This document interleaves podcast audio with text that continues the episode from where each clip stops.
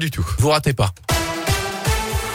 Elle a eu le phénomène anti-2010 prend de l'ampleur. Moquerie, menaces, messages de haine. La génération 2010 entrée en classe de sixième cette année à la cible de harcèlement depuis plusieurs semaines. Et la rentrée des classes a amplifié cette mode stupide. La gendarmerie veut faire réagir les parents.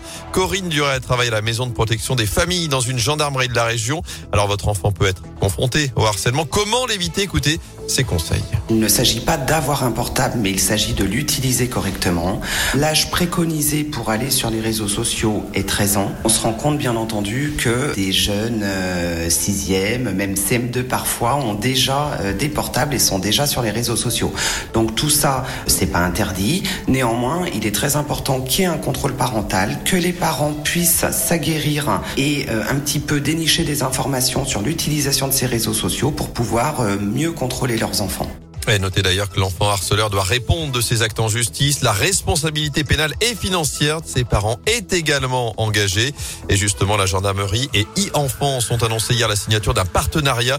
L'association de protection de l'enfance sur Internet forme les gendarmes aux violences dont les mineurs peuvent être victimes sur Internet. Elle peut également signaler et supprimer des contenus illégaux. Dans l'actu également, la chasse aux bonnes affaires. Voit aujourd'hui la 72e foire internationale de synthé. Événement annulé à la dernière minute, je vous le rappelle l'an dernier. Cette fois, direction le tout nouveau parc des expos. 40 000 mètres carrés de stand, une cinquantaine de secteurs d'activité représentés pendant 11 jours jusqu'au lundi 4 octobre. Kenji, Vianney, Dadju, Christophe Maillot, encore Gad Elmaleh, Muriel Robin et Inès Reg. Programme riche, très riche cette saison au Zénith de Synthé. Il a été présenté hier. Première représentation vendredi prochain avec le Lac des Cygnes. Premier événement en public depuis plus d'un an et demi.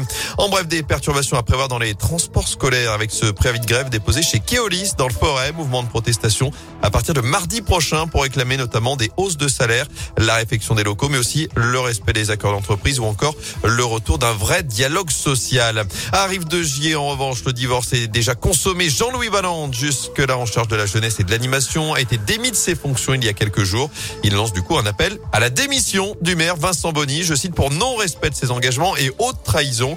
Il organise un rassemblement tout à l'heure à 18h devant la mairie et s'il n'est pas suffisamment suivi, l'opposant annonce qu'il mettra fin à son investissement politique.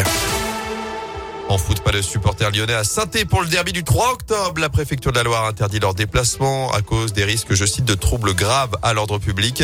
Le dernier déplacement des Lyonnais à Geoffroy Guichard le 5 novembre 2017 avait été décidé hier de fermer une tribune jusqu'à nouvel ordre à Angers. Même chose pour le parcage visiteur lors des prochains déplacements de l'OM.